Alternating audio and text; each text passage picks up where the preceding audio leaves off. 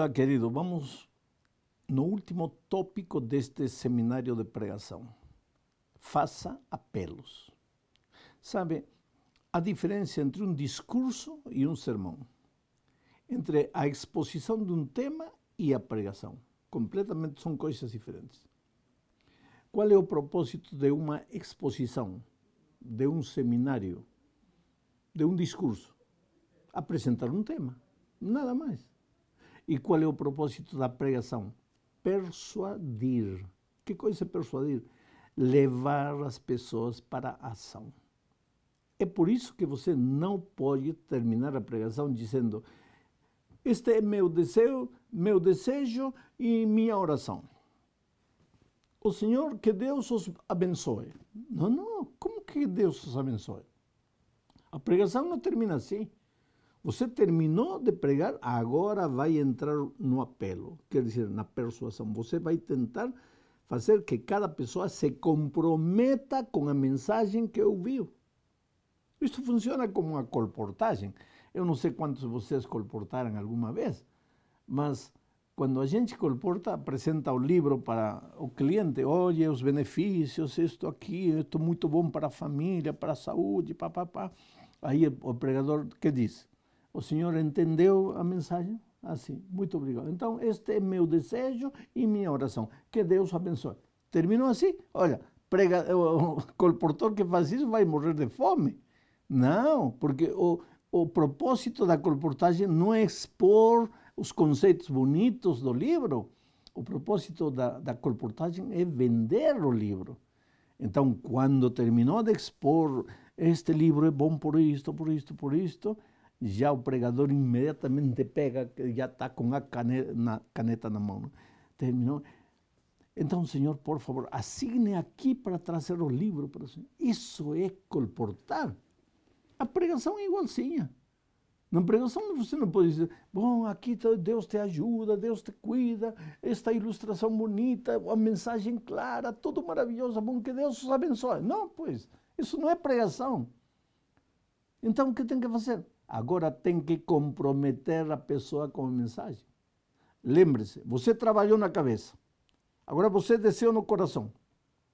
Agora você vai envolver o corpo na, no compromisso da pessoa com a mensagem. Como? Fazendo-la chamar a pessoa, chame para que venha para frente, faça que a pessoa levante a cabeça, faça que a pessoa acene com a cabeça, faça que a pessoa escreva sua decisão em um papelzinho, faz que eles permaneçam em pé. É diferentes formas de fazer apelo. Eu, como geralmente faço pregações evangelísticas, peço para as pessoas se levantarem e virem à frente entregando o coração a Jesus. Mas não todos os sermões são evangelísticos. Porém, todos os sermões precisam terminar com um apelo.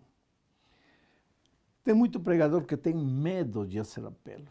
E me perguntam a vez, pastor, o senhor eh, alguma vez eh, fez um apelo ruim? Oh, querido, não existe apelo ruim. Por quê? Você tem que saber como fazer o apelo. O apelo já começa na oração. Quando você se levanta para pregar e vai fazer a oração inicial antes da sua pregação, já pode ir dizendo, Senhor, vou pregar este sermão, ilumina o entendimento de todos e quando chegar o momento final e eu chamar as pessoas, eu fizer o apelo, que o Espírito de Deus toque o coração. Quer dizer, o ouvinte já está ouvindo que você vai fazer um apelo para ele. Depois você vai continuando. E ao, ao, longo do seu sermão, você muitas vezes pode ir dizendo que em algum momento, ao final, você vai chamar as pessoas para se comprometer. Por quê? Por exemplo, vai dizer, esta é uma verdade maravilhosa, isto pode revolucionar tua vida. Mas se você ficar sentado, indiferente, nada vai fazer na tua vida. Por isso, quando eu chegar no fim da mensagem, vou te pedir para você se levantar e vir. Já, ainda não fez o apelo, mas já está dizendo que vai fazer o apelo. Aí, quando chega no final, dizem: agora chegou o momento de vocês. Quantos gostariam de entregar seu coração a Jesus? As pessoas veem. Agora, o apelo tem que ser claro. Se você quer que as pessoas se batizem, vai fazer um apelo para o batismo, direto, claro. Se você quer que as pessoas abram seu coração a Deus e estudem a Bíblia, vai dizer isso. Se vocês querem quer que as pessoas sejam mais fiéis no, no dízimo, vai dizer isso. Se você quer que as pessoas façam o culto familiar, vai dizer isso. Quer dizer, tem que ser claro naquilo que você eh, quer no momento da decisão. Porque se você faz um, um, um apelo assim, todo difuso, que a pessoa não entende, para que me está chamando? Para me batizar, para estudar a Bíblia, para orar comigo? Para, para... A pessoa não vai.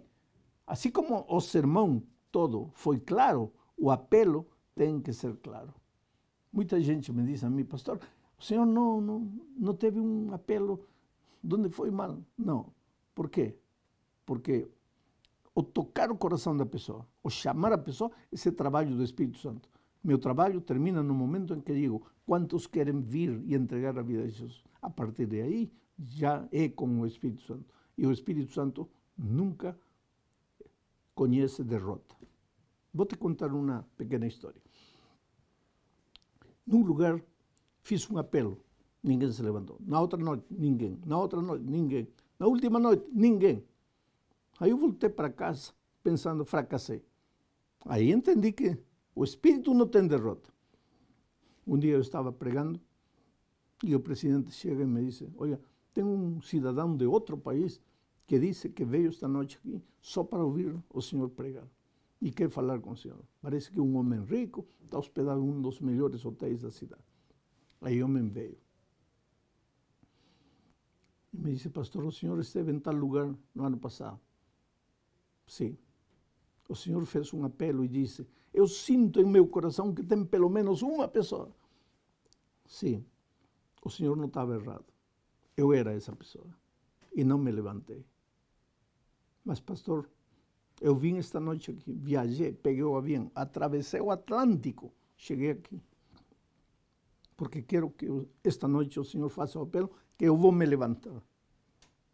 Falei que você atravessou o Atlântico só para ouvir o sermão. Como sabia você que eu estava aqui? Não, eu chamei para a sua secretária, ela me falou que o senhor estaria aqui, por isso estou aqui. Faça o apelo. Aí fiz o apelo, e justo contei a história dele e todo. Ele se levantou, veio, e com a história dele, muita gente veio, veio, veio, se entregou.